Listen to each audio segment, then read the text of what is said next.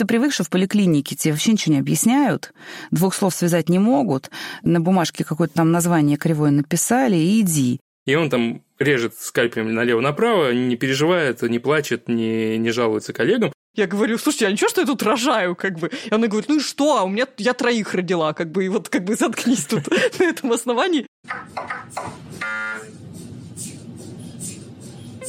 Привет, это «Прием» – медицинский подкаст Тинькофф журнала. С вами я, Оля Кашубина, шеф-редактор рубрики «Здоровье в ТЖ». И я, Султан Сулейманов, журналист с нулевой экспертизой в медицине, но я очень любопытный. И прежде чем мы начнем, я хочу попросить вас, дорогие слушатели, не забывать ставить оценки и делиться отзывами про наш подкаст. Какие темы вам зашли, о чем бы вы хотели узнать поподробнее, каких гостей вы бы хотели услышать в нашем подкасте. Делитесь обратной связью в разделе отзывов на Apple подкастах или пишите нам на почту, которая указана в описании эпизода. Это для нас очень важно.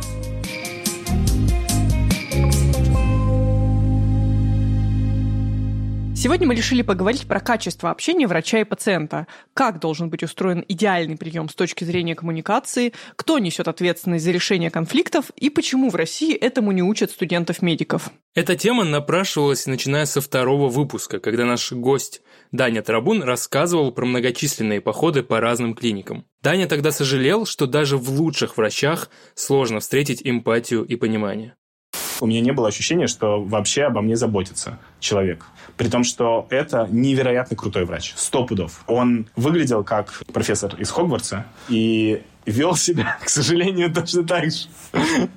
В нынешнем новом мире все-таки важно быть очень гуманным, любящим, эмпатичным. И этого очень не хватает. И это правда. Мне кажется, то, как с тобой общается врач, самое важное в приеме. Это даже важнее, чем, не знаю, интерьер, вежливый ресепшн или регистратура, как угодно это можно называть. Важно то, с каким впечатлением ты вышел от врача. Я пыталась вспомнить какие-то истории в моей пациентской жизни, связанные с некомфортным общением с медиками. И, честно говоря, вспомнила сравнительно недавнюю историю, которая произошла со мной в роддоме. Казалось бы, такой момент, когда ты приезжаешь в роддом со схватками, ты такая вся, ух, тебя должны тут же хватать, вести под белые ручки, говорить, ты наша хорошая, сегодня ты станешь мамой. Так вот, ничего подобного, я тебе так скажу. Тут надо оговориться, что я на самом деле супер такой, наверное, фрик в отношении выбора медицинских учреждений. видимо, верю в свой супер скилл того, что если что, я и в поле справлюсь сама, поэтому я не выбирала роддом, но у меня он, собственно, единственный в моем городе. Uh-huh. Абсолютно никаких у меня нареканий нет, наоборот, все было супер классно, и врачи были профессионалы. Но я не ожидала, что для меня, в общем-то, нормальной психикой и устойчивостью окажется таким стрессом первое общение с, ну, это я даже не знаю, медсестра, которая принимает, в общем, этих рожающих женщин. Ну, еще, знаешь, я, опять же, мне было не очень фигово, то есть я еще была в состоянии как-то что-то с ней обсуждать, но это такой момент, как бы ты испытываешь очень странные новые ощущения, тебе как бы плохо, и тут эта женщина начинает тебя отчитывать за какую-то фигню, типа там, что я там не знаю, куда положить свои вещи, что я что-то там с собой не взяла. И параллельно в ходе нашей перебранки она производит мне всякие медицинские процедуры, там, в частности, берет кровь из вены, делает клизму, и все это время мы с ней скандалим, потому что это максимально дискомфортная ситуация, и все это время у меня схватки, как бы. В какой-то момент, как бы я и говорю, у меня просто упала ваточка, которую она мне приложила к вене, и из-за того, что мне вот все было неудобно, действительно, все не приспособлено вообще для женщин и для людей, у меня упала эта ваточка со сгиба локти, и потекла кровь, и там забрызгала ей, значит, пол.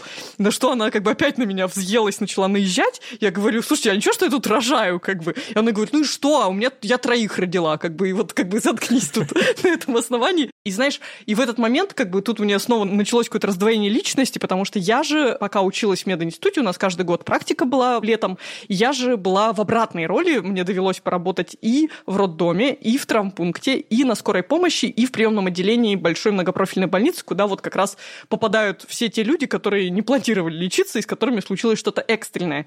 И я очень хорошо понимаю и обратную сторону тоже, вот эту историю про окончание дежурства, когда ты уже за ночь совершенно измочаленный, и ты уже не хочешь никаких пациентов видеть, а тут поступает очередной. И учитывая, что соотношение адекватных, неадекватным, ну, плавающее в зависимости от города и профиля учреждения, в общем, ты все время на стороже, и ты от каждого ждешь какой-то гадости и подвоха. И как я потом узнала, уже тоже родив, узнала, что как раз передо мной поступила какая-то супер неадекватная женщина, которая тоже там кричала, на всех жаловалась, обещала всех засудить. И то есть отчасти я могу понять эту несчастную медсестру, которая, ну и, скорее всего, и денег мало получает, вообще задолбалась уже этими ночными сменами жить. Но вот как бы да, понимаешь, получается, что это очень большая системная проблема, в которой жалко всех, и пациентов, и врачей. Слушай, я рад, что мне не предстоит рожать, потому что я-то человек совершенно не конфликтный. Вот в этой ситуации, где ты встречаешь медсестру, которая тебя мочалит, я бы просто был тем, кого мочалят, мочалят без ответной реакции. И, собственно, мои истории из моего опыта, которые связаны с какими-то конфликтами, они обе примерно такие просто промолчать и уйти. Один раз, это было в детстве, это самая моя любимая, наверное, тема, зубы, прикус. Собственно, первый раз, когда я пошел к стоматологу, это было просто в маленьком городе, какая-то, возможно, даже государственная стоматология. Врач посмотрел на мои зубы и сказала, ну, надо вырвать вот эти два клыка, и тогда все зубы встанут ровно. А мне не хотелось лишаться клыков. Ну, вот любые другие, она бы сказала, зубы, все было бы хорошо. Собственно, с родителями пообщаясь, поехали к другую уже частную стоматологию, где нам сказали, что вы что, с ума сошли, клыки единственные в твоем рту стоят на своем месте. Как же он будет сосать кровь без клыков? Они действительно были единственными, которые нормально стояли. Все остальные нужно было Давайте все остальные вырвем. Ну, почти. Ну, все обошлось брекетами, но я очень рад, что хотя бы мне хватило смелости не слушать рекомендации, которые возмутительно идут в разрез нашего представления о прекрасном. Вторая история не такая, может, масштабная, но там я повел себя еще более как тюфяк, мне кажется. Мы были с женой в отпуске в Шри-Ланке, и ей приспичило покормить уличных собак, которые там постоянно тусят, и одна слишком сильно хотела есть, поэтому цапнула ее за руку. Дальше мы сели читать рекомендации ВОЗ, и там было написано, во-первых, что в Шри-Ланке очень высокий процент бешеных собак, и, в принципе, распространение бешенства, а во-вторых, что сильное прикосновение зубов бешеного животного к коже уже достаточно, чтобы начать беспокоиться о бешенстве.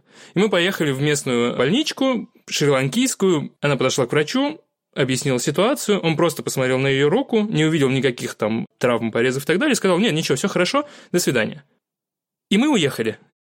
Вот здесь, возможно, стоило немного перебдеть. Ну, по крайней мере, если бы у нее в итоге нашли бешенство и ей было плохо, то я бы думал о том, что, блин, надо было идти и ругаться с ними.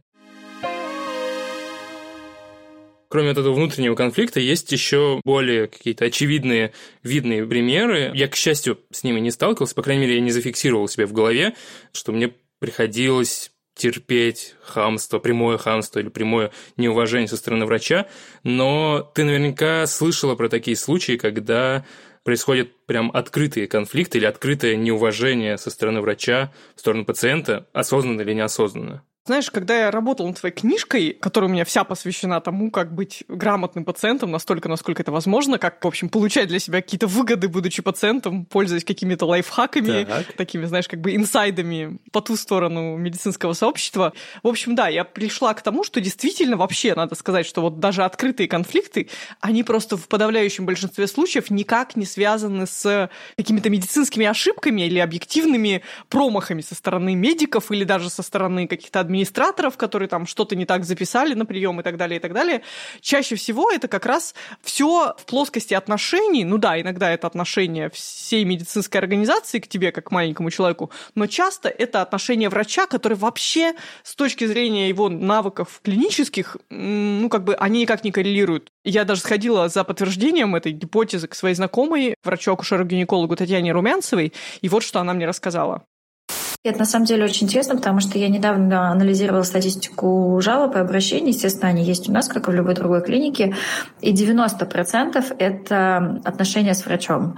То есть врач выглядел надменно, врач выглядел незаинтересованным в решении моей проблемы, врач торопился, отвлекался на телефон, врачу было неинтересно, врач не хотела моей беременности так же, как и я, и так далее, и так далее. Вот 90% обращений — это про это, а не про то, что мне там неправильно поставили поставили диагноз или неправильно назначили лечение, это вообще единичные.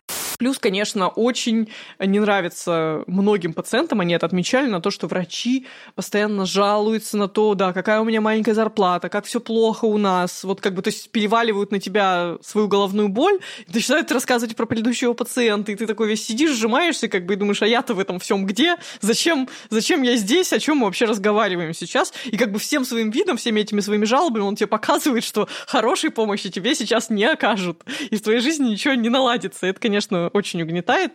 Но на самом деле, конечно, на то, о чем я сейчас скажу, мало жалуются, но это, конечно, наверное, самый ужас. Это откровенно выгоревшие врачи, потому что вообще вот эта модная история про выгорание, она в первую очередь началась из сферы помогающих профессий, в первую очередь с медицины, когда врач вообще на тебя не реагирует, смотрит на тебя как на пустое место. Это можно понять потому, что он, например, не смотрит тебе в глаза совсем, то есть вот вообще у вас нет зрительного контакта, вы не встречаетесь.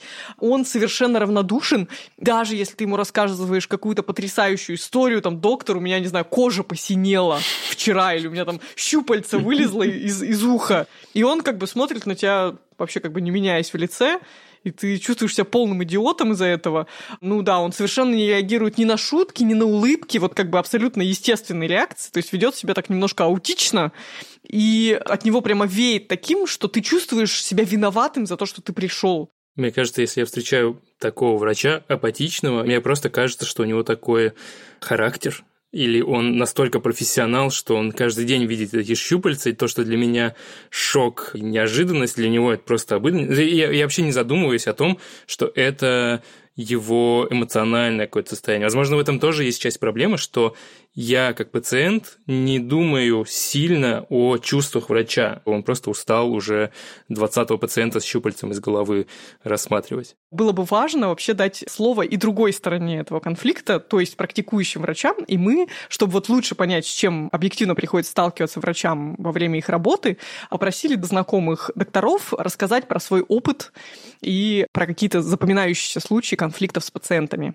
Давай послушаем войс от врача-анестезиолога-реаниматолога Ани Мурзиной. Реаниматологи много и часто работают со смертью, и в том числе, если человек умирает в больнице, родственникам об этом сообщает также обычный врач-реаниматолог. Дальше обычно происходит диалог о том, что будет происходить дальше, то есть когда будут там, скрывать умершего человека. И на моей практике часто конфликты случаются именно в этот момент, когда родственники, например, ну, не хотят, чтобы тело умершего близкого человека вскрывали, Например, у меня однажды была история, когда Женщина довольно молодая, 50 лет, была изначально госпитализирована для небольшой простой операции, которую ей успешно провели, а на следующий день вечером после операции у нее случилась клиническая смерть в отделении, ее привезли ко мне как к реаниматологу, и мы всю ночь пытались ее спасти, выяснить, что с ней происходит, но в итоге ночью она умерла. И в этой ситуации, естественно, нам необходимо было вскрытие, чтобы как-то разобраться в том, что случилось, и подтвердить или ответить опровергнуть те гипотезы, которые у нас были. На утро мне необходимо было позвонить ее сыну, чтобы известить его о том, что его мать умерла и что причина до конца неизвестна. Естественно, когда ты звонишь человеку и говоришь, здравствуйте, вот вашей мамы не стало, но мы не в курсе, как бы, что случилось, вот понятно, какую реакцию можно ожидать. Молодой человек был, естественно, в ужасе, истерике, агрессии, ярости. Он кричал, не трожьте мою мать, берите руки, вскрывать вы ее не будете, просто отдайте мне это тело, я ее похороню, мы ее увезем. Но каким-то таким спокойным диалогом я постаралась ему объяснить необходимости этого мероприятия. И вроде как-то мы с ним в итоге сошлись. Но успокаивала я его достаточно долго. И когда на тебя рушится такой поток крика, истерики, горя, в конце концов, простого человеческого, то бывает, безусловно, неприятно, особенно когда ты есть непосредственно участник этого горя и этих событий. Я, конечно, не ожидал так э, резко столкнуться со смертью в нашем подкасте, но на самом деле это же тоже получается очень важная часть компетенции врача, умение общаться с родственниками больных, особенно если с больным случилось ним уже несчастье. И этому тоже, по идее, надо учиться, потому что если ты на месте родственника, пациента, тебе явно уже не до любезности, и ты, возможно, даже не замечаешь, как врач старается сгладить ситуацию. Ты живешь на эмоциях и можешь наговорить, в общем, много всякого плохого.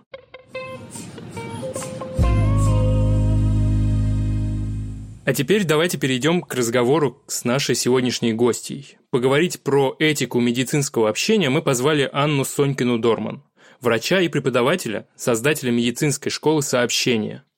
Анна учит врачей слушать и слышать пациента, грамотно вести прием и выстраивать доверительные отношения.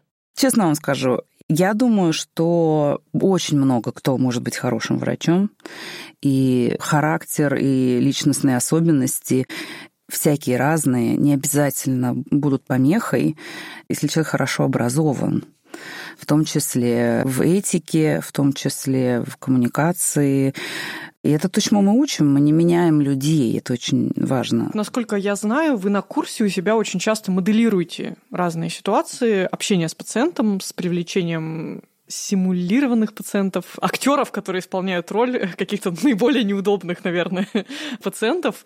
И нам, как пациентам, вообще может быть не совсем ясно, а что вообще для врача такая сложная ситуация, которую надо отрабатывать на актере, то есть какие ситуации считаются сложными и нуждаются именно в такой проработке, то есть в практической работе, а не просто в каких-то теоретических рекомендациях. Например, неудобно им, когда пациент очень разговорчивый рассказывает от самого начала, много подробностей, сам себя слушая, цепляется там за какие-то подробности, которые рассказывает, хочет еще подробнее про это рассказать. Черт, это я. Раз. Бывает, наоборот, неудобно молчаливые пациенты, которые мало говорят, скрытные по разным причинам. Следующее важное неудобство, когда вот нет, дайте мне антибиотики, а нет, не буду я ложиться в вашу больницу, нет, нет, мы прививки не делаем, вы что, хотите меня отравить, и так далее, и так далее. Капризные пациенты. Ну, как сказать, капризные. Пациенты с собственным мнением. Некоторые врачи про это говорят. Начитались такие и пришли.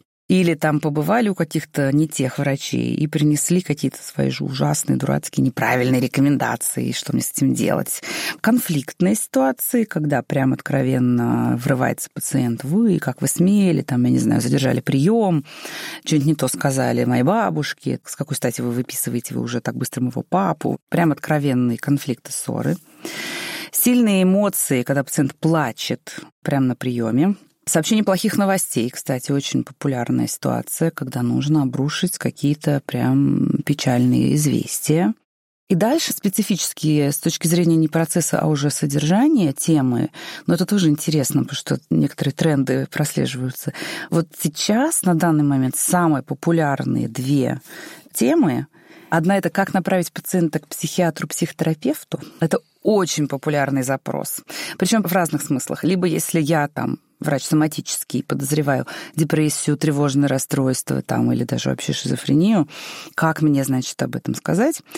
Но даже в большей степени они имеют в виду ситуацию с психосоматическими, условно, расстройствами, когда они читают в гайдлайнах, и правильно читают, что всякие болезни типа синдром раздраженной кишки, какие-то хронические боли, в гинекологии, оказывается, дофига, тазовые боли, какие-то зуды промежности, ком в горле у лоров, в общем, в каждой специальности есть какой-то вот такие вот расстройства функциональные, которые либо полностью, либо частично обусловлены психосоматическими в общем, процессами, и они читают в гайдлайнах, что очень эффективна психотерапия но не очень как бы понимают, как это пациенту сказать. И про вес. Очень часто врачи приходят и хотят разыграть ситуацию, где им нужно пациентке, чаще женщине, каким-то образом поговорить про лишний вес. И они прям говорят, что это очень чувствительная тема, как вот так вот поднять ее без шейминга, без блейминга, чтобы пациентки открылись этой теме. Вот в тренде сейчас такие две темы. Это то, что им прям-таки неудобно. А то, в чем они неудобства как бы не видят, но в чем они делают очень много ошибок, это такие, я бы сказала, три принципиальные вещи. Первое – это то, что нет никакого неудобства. Вот начинается консультация, да, и врач такой, ну, что у вас там? И очень быстро перебивает, начинает задавать уточняющие вопросы. И ты как пациент такой, у тебя было что рассказать, во-первых, даже про самую банальную проблему, я не знаю, ты придешь к стоматологу, вот у меня там болит, Обычно на этом твоя история не заканчивается, правда? Тебе все-таки есть что про это рассказать. Вот когда заболела, что я про это думаю, а вот мне подруга рассказала, что бывает сложная анатомия и каналы, а вдруг у меня такая же ситуация. В общем, есть что рассказать. А мы чаще всего, мы слышим, вот болит зуб, и поехали, и начали задавать конкретные вопросы. Пациенты чувствуют себя как на допросе. Многие к этому уже привыкли и думают, что это норма такая, поэтому не сопротивляются особо. Или вещь, которую очень, вот это очень трудно научить людей, прям тяжело. Это что нету привычки, слушая пациентов, помимо медицинских фактов, интересоваться, что пациент сам думает, чего боится и на что рассчитывает. Это очень важно по многим причинам. Во-первых, это тупо помогает в диагностике, честно говоря. Два. Это помогает врачу лучше подготовиться к следующим этапам. Если пациент говорит, он боится сердечного приступа, понятно, что чтобы его успокоить, надо как-то это прокомментировать, ответить именно на этот страх, правда? И это вообще не очевидно. Врачам это прям очень тяжело заходит. Они такие, о, господи. Мы, наоборот, стараемся от этих мыслей и страхов пациентов убежать, потому что мы хотим просто решать медицинские задачки. Но вот выясняется, что гораздо эффективнее, когда очень много исследований, показывающих удивительные результаты, что улучшается, если пациенты смогли на консультации рассказать свои мысли, страхи, ожидания. Им прописывается меньше лекарственных средств, им требуется меньше направлений к специалистам и всяких обследований, и даже консультации становятся короче. Ну и, наверное, последнее, в чем они не испытывают неудобства, но где делают очень много ошибок, это в разъяснениях, конечно. У тебя готовы стандартные какие-то лекции на каждую тему, с которой у тебя может быть пациент, а у людей очень разное исходное понимание, они могут прийти уже все про это знать. Или, наоборот, настолько про это не знать, что твоя лекция для него слишком сложная. Разные потребности в информации, разная способность воспринимать информацию с позиции скорости, последовательности, в которой она поступает. Врачам вообще не неудобно. Они обожают эту часть консультации. Ну, наконец-то, я рассказывать буду. Ура! Мне хорошо. Интересно, то есть слушать они не любят, а рассказывать любят? Естественно. Что это за нарциссы такие? Ну, слушайте, мы все такие. Даже не потому, что нарциссы, а потому что, когда ты слушаешь, надо думать, надо диагностировать. Когда ты рассказываешь, ты говоришь о том, что хорошо знаешь и любишь. Один прелестный репродуктолог, мы всегда цитируем на курсе, он такую трогательную вещь однажды сказал. Он говорит, у меня, понимаете, очень большой объем, как бы мне надо пациентам рассказать, потому что, ну вот они должны все понимать. Я репродуктолог, у меня все должны понимать, как устроена матка, яичники, что... Иначе как у нее наступит беременность? Если она не будет это все понимать так же хорошо, как я. Тысячелетний опыт человечества подсказывает, что как-то наступит. Но, к сожалению, это просто не очень эффективно, но очень трудно переучиться, потому что пациенты-то счастливы. Ты понимаешь, что ты что в поликлинике тебе вообще ничего не объясняют, двух слов связать не могут, э, на бумажке какое-то там название кривое написали, и иди. А тут ты пришел в какое-то место, где врач тебе рассказывает. Ой, время тратит на тебя, объясняет тебе, как все интересно, какие-то у него метафоры проскакивают. Он очень хорошо разбирается в своей потрясающе. Я ничего не понял. Я не смогу это никому пересказать. Я утомился. Я не знаю, что мне делать дальше, но я в восторге. Вот я сразу сейчас подумала, что, кажется, напрашивается вывод, что надо учить этому врачей до того, как они уже закостенеют в своих привычках, и, получается, их нужно учить в студенчестве этому. Но ведь в студенчестве у них как раз нет никакого опыта реального общения с больными, никакой боли. Да. Ну вот с больными, может, нет, а вообще с людьми есть. Мы же говорим о процессе общения. Открытые а не только закрытые вопросы, внимательное слушание, обобщение. Это вещи, которые мы делаем в обычной жизни постоянно, с точки зрения того, что это все равно может быть обучением, построенным на чем-то, что ты уже умеешь делать, как бы то, что студент ничего не меняет. Другое дело, что я, например, стажировалась в Кембридже, и это красотища невероятно. Мало того, что специальное для этого помещение, оборудование, камеры, чтобы сразу переиграть, посмотреть там все. Но очень по-умному придумана программа. Сначала их готовят просто к первой встрече даже с пациентом как они представятся, как они объяснят, что они студенты, как они спросят у пациента разрешения поговорить вот со студентом, как они объяснят, зачем это. Потом приступают к тому, что у нас называется учебная история болезни. Студенты на всех клинических кафедрах учатся собирать анамнез на предмере такой, ну, по типу курсовой работы небольшой на цикле, где тебе даются пациенты, ты должен вот по итогам там цикла представить э, такой доклад о том, что ты у пациента узнал, какой ты предполагаешь диагноз там и так далее. Соответственно, их учат уже собирать информацию. Потом они идут на какой-нибудь цикл онкологии, их учат э, сообщать плохие новости. Потом они идут на цикл неврологии, и там как-то уместно окажется что-нибудь еще особенное, специфическое. Я попала, мне очень повезло, я попала на занятие по sexual history taking, сбор сексуального анамнеза в рамках цикла венерических болезней.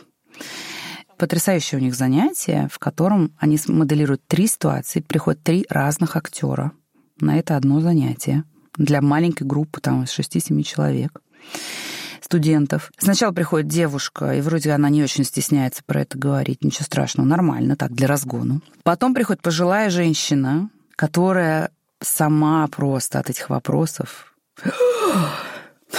Так что я не могу о таких вещах говорить. Боже-боже, как бы задача, да, ну, чувствительную тему, как-то пациентку именно расслабить. А потом, наоборот, приходит парень, которые, наоборот, его задача, чтобы начали стесняться вот эти студенты. Такой развязный, похабный, который значит, на все вопросы, какие у вас были половые связи в последнее там время, где и как, начинает в диких подробностях рассказывать про какие-то оргии, там, использовать какие-то сленговые слова мерзкие, прям противные. Чаще всего какую-нибудь девочку выберут с ним тренироваться. Вот, соответственно, их готовят к этому, да. Потом в какой-то момент их готовят к сообщению об ошибках медицинских. Потом их в какой-то момент готовят брать информированное согласие. Вот всякие-всякие, чтобы это было встроено в их клиническую и не было оторвано, не казалось чем-то таким дополнительным, посторонним. Правильно я понимаю, что, к сожалению, в России то, насколько коммуникативные навыки у рядового врача будут развиты, по большей части зависит от его удачливости и того, в какой коллектив он попадет после окончания вуза. Угу, именно. Больше всего от этого зависит, от того, какие ему попадутся преподаватели, и какой попадется да, команда, коллектив, заведующий и так далее. Вот я прям помню, как я пришла в хоспис и работать после третьего курса. И было прям очень принято именно в сестринской среде, не среди врачей, а среди медсестер, медбратьев, обращаться к пациентам девочки девочки-мальчики часто взрослые, часто не молодые люди, умирающие от рака, на секундочку. Но это был такой вот ласковый способ. Ну и всякие такие «мои хорошие», «мой сладкий», такого рода вещи. Как бы воспитание может позволять вполне себе, и так, например, принято. Ну или, например, принято не представляться. Я лежала с дочерью, не буду говорить где, в Москве в одной важной больнице большой. Настолько не принято представляться, что даже когда я говорила, например, какие-то сотрудники, все ходят, что-то, и ты не знаешь, кто есть кто. И мы едем в лифте после операции. И какие-то две женщины с нами. Кто такие? Просто пришли в реанимацию, сказали, все, поехали. Ну, поехали. Одна выходит на каком-то этаже и говорит мне, так, сейчас, значит, в палату, потом ко мне. И уходит. Я оставшейся женщине говорю, простите, ради бога, но вот она сказала, ко мне это вот кто был? Она мне с упреком, ну как, это перевязочная медсестра. Вы столько рассказали про неудобства для врачей при общении с пациентами, что мне стало интересно, как быть тем пациентом, который доставляет минимум неудобства. С одной стороны, нужно не молчать, потому что тогда из тебя придется вытаскивать клещами нужную информацию, но и не болтать слишком много, не рассказывать, какие болезни были у бабушек и дядь, тети и всех остальных. Как почувствовать этот баланс, чтобы я был, даже если врач не проходил курс, и он, в принципе, не очень сам понимает, как идеально общаться с пациентами, как мне сделать ему удобнее это общение и полезнее для нас обоих? Ой. Я так не люблю этот вопрос. Наверное, я бы сказал так. Если ставить задачу понравиться врачу, то далеко не уйдете, я боюсь. Всякий раз, когда я пытаюсь сформулировать, не удается без такой рекомендации, которую мне прям горько давать, а именно надо набраться смелости и надо найти в себе где-то возможность не обижаться. Потому что Как вы можете улучшить консультацию? Это вы можете, не дожидаясь, пока вас спросят, рассказывать то, что вы считаете важным, в том числе, чего вы думаете, чего боитесь. Вы можете сразу выкладывать свою повестку, то есть весь список. Вот у меня шестерка заболела, ну пойдемте в кресло. Нет, доктор, я еще не пойду, потому что это еще не все, что я хотела вам рассказать. Ну, понимаете, в основной массе есть риск, что врачу это не понравится. И тогда как бы последняя рекомендация получается. Будьте готовы, что не понравится, и не обижайтесь. Но согласитесь, такая рекомендация, я прям каждый раз, когда думаю, что она будет где-нибудь написана и навеки пришпилена где-нибудь в Инстаграме, я думаю, я не могу так. Значит, не обижайтесь на врача, типа он, ему тоже не сладко приходится, его плохо научили, там, он не виноват. Ну, черт. Что за рекомендация пациентам, да, людям страдающим? И вообще какой-то стокгольмский синдром такой. А есть какой-то инструмент, который вы даете и который чаще всего вызывает у наших врачей протест, потому что он идет в какой-то дикий разрез со всем тем, чему как-то учат нас в медицинских вузах? Ну да, принятие, конечно.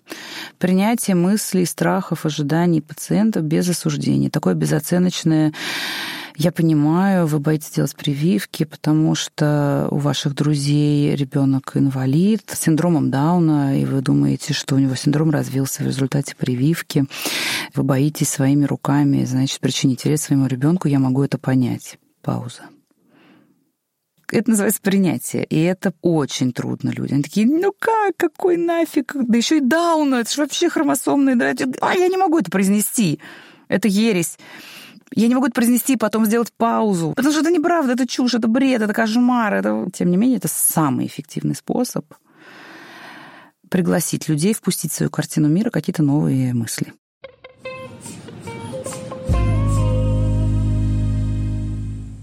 С точки зрения просто обывателя, который шел мимо и подслушал разговор двух профессионалов, я был в восторге, потому что ну, это такое заглядывание в мир переживаний медицинских работников, о котором ты никогда не задумываешься. Ты думаешь, что вот он сидит, у него уже, как у журналистов, знаешь, полная отрешенность и повышенный уровень цинизма, и он там режет скальпелем налево-направо, не переживает, не плачет, не, не жалуется коллегам. А тут ты видишь вот этот мир, не ванильный мир, который там, я не знаю, в каком-то сериале могут описать, а какой-то мир реальных переживаний, на что они обращают внимание, на что они не обращают внимания. Это все очень интересно.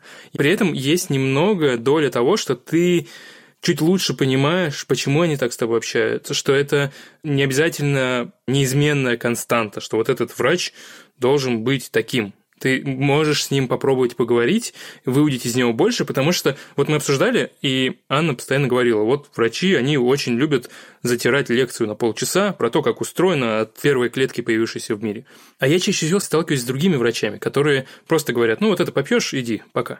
Но по сути получается, что когда мне говорят, а, ну вот это попьешь и пока придешь через две недели, я имею право и могу сказать, слушайте, а почему так? А что это значит? А это точно не рак, а это не опасно, не заразно. То есть я могу задавать вопросы, потому что на самом деле это нормально, и другие врачи сами с радостью про это расскажут. И это значит, что ну, есть банк знаний, из которого я могу добыть какую-то информацию для себя и снизить там свою тревожность или просто поднять себе уровень интереса, потом, чтобы можно было поболтать об этом в подкасте.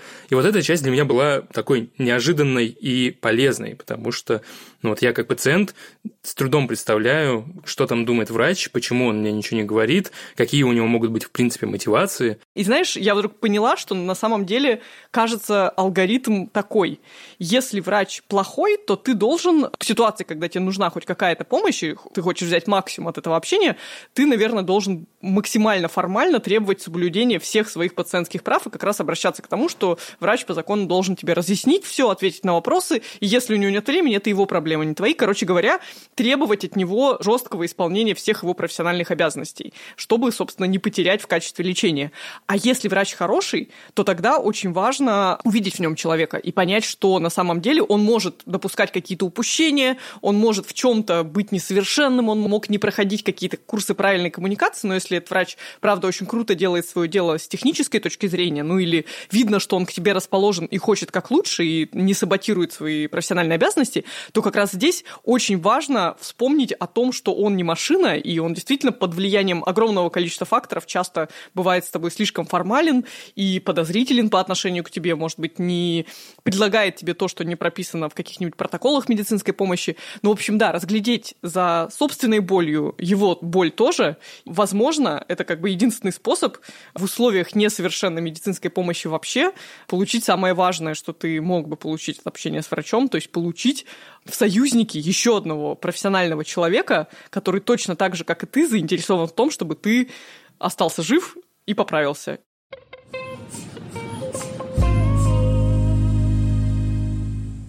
Время рубрики «От слов к делу». Итак, Султан, что у нас со сном конкретно у тебя на прошедшей неделе произошло?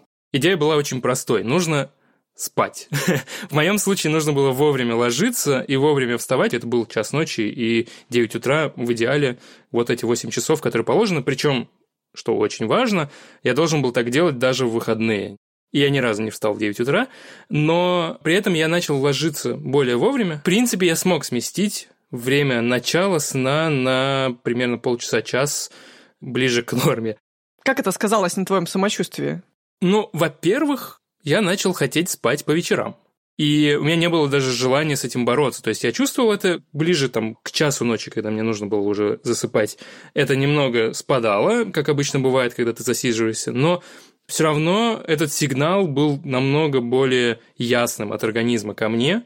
К сожалению, по утрам я не чувствовал себя супер бодрым, как там иногда бывает в выходной, когда ты вдруг проспал до 12, и ты такой, «Эй, я проспал полдня, но зато мне хорошо».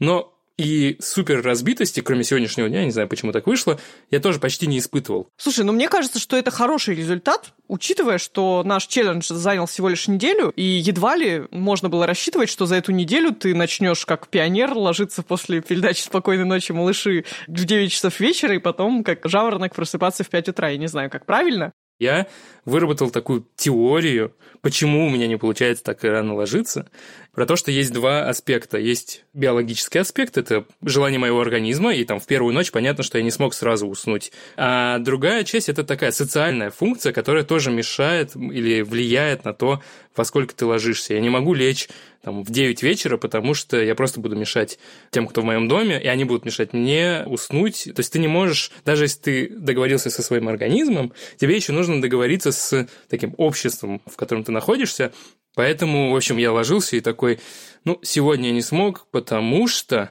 у меня тошнит собаку. М, хорошо, это хороший признак. Хорошая причина, Хорошая запишем. причина. Или я не смог, потому что я играл в игры с другом. Я вот решил торгануть один раз получасом сна Ай-яй-яй-яй. ради игр с другом, потому что, как мы с тобой уже обсуждали в одном из подкастов, игры повышают концентрацию э, Ну, и блин. отодвигает мой Альцгеймер. А теперь давай поговорим про твою часть челленджа. Ты, в свою очередь, должна была спать каждый день по 15 минут. Это то, что называется power napping, когда ты выделяешь коротенький эпизод в течение рабочего дня, спишь, просыпаешься намного бодрее и еще полдня отлично работаешь. Слушай, ну я, похоже, что провалила этот челлендж совершенно, но должна сказать, что не по своей вине. Я как отличница внесла в календарь каждый день себе Power Nap каждый день и очень радовалась тому, что у меня есть в рабочем графике такой замечательный таск. Но у меня не получилось первый день, второй день, третий день. Я пробовала и пить кофе, и не пить кофе. В общем, как бы я ни пробовала, заводила будильник и ворочалась все эти 15 минут. Ну, иногда впадала в какую-то такую полудрему. Ну и должна сказать, что на самом деле она была, не могу сказать, что бесполезная, потому что вот один день у меня был очень стрессовый, и эти 15 минут просто такого сознательного лежания с выключенным телефоном под таким пледиком, они, знаешь, имели какую-то такую легкую психотерапевтическую функцию, потому что я за это время немножко успокаивалась, успевала о чем-то подумать, и в целом как бы понимала, что вот я в безопасности, в комфорте, все в порядке, как бы, Оля, ничего, этот большой страшный мир тебя не раздавит. А потом я стала думать, почему у меня не получается, и знаешь, к чему я пришла? Это как раз и есть тот возможный итог, который дает полноценный восьмичасовой сон. Дело в том, что я в сентябре слетала в отпуск на Дальний Восток, и лучший сувенир, который я оттуда привезла, это джетлаг. Теперь я просыпаюсь за 15 минут до будильника сама, и как бы такого еще ни разу не было за последние недели, вот с тех пор, как я вернулась из отпуска, чтобы я проспала или вот проснулась со звуком будильника. Видимо, из-за того, что мой график сна такой классный и нормальный, мне вообще не требуется дневной сон, и кажется, что это как раз то, ради чего тебе стоит свой челлендж продолжить. Ну, потому что вот, смотри, как классно, когда ты не умираешь днем от того, что все плохо, и все валится из рук, и у тебя нет сил на свои обычные дела. А теперь давай перейдем к челленджу следующей недели. Я залез сегодня на сайт Роспотребнадзора. Ох, как меняет тебя подкаст. Все еще страшнее. Это страница Центра гигиенического образования населения Роспотребнадзора. Там есть э, вещи, которые связаны с э, гигиеной помещения, в котором ты находишься. И вот мне показалось, что довольно необычно было бы убираться каждый день. Правило звучит так. Ежедневная влажная уборка и уборка пыли потому что в противном случае есть риск развития аллергических заболеваний или заболеваний органов дыхания. Кажется, это будет действительно сложно. Тогда я предлагаю такой челлендж. Мы каждый день убираем пыль со всех видимых поверхностей, которые есть у нас в помещениях, чтобы в любой момент мама могла зайти в гости и сказала, ой, как у тебя чистенько, молодец. Пришла та неделя, когда наконец-то надо позвать маму в гости по своей инициативе. Вы слушали подкаст Тиньков журнала «Прием». Он выходит каждую неделю по четвергам. Подписывайтесь на удобной платформе, ставьте лайки, где это возможно, и делитесь своими историями, если вам откликаются темы выпуска. Ровно через неделю мы поговорим про бытовую гигиену. Мы наконец поймем, как все-таки правильно мыться и чистить уши. Обычным людям, в принципе, не нужно иметь ни антисептики, ни санитайзеры, которые ну, там, сейчас особенно начали заливаться, потому что, опять же, мы смываем с себя хорошие бактерии, которые живут на нас. Вот люди ненавидят еще рекомендацию про то, что не нужно мыть мясо. Как я могу использовать при приготовлении какого-то блюда грязное мясо? Начинают мыть. А мыть как бы категорически не рекомендуется.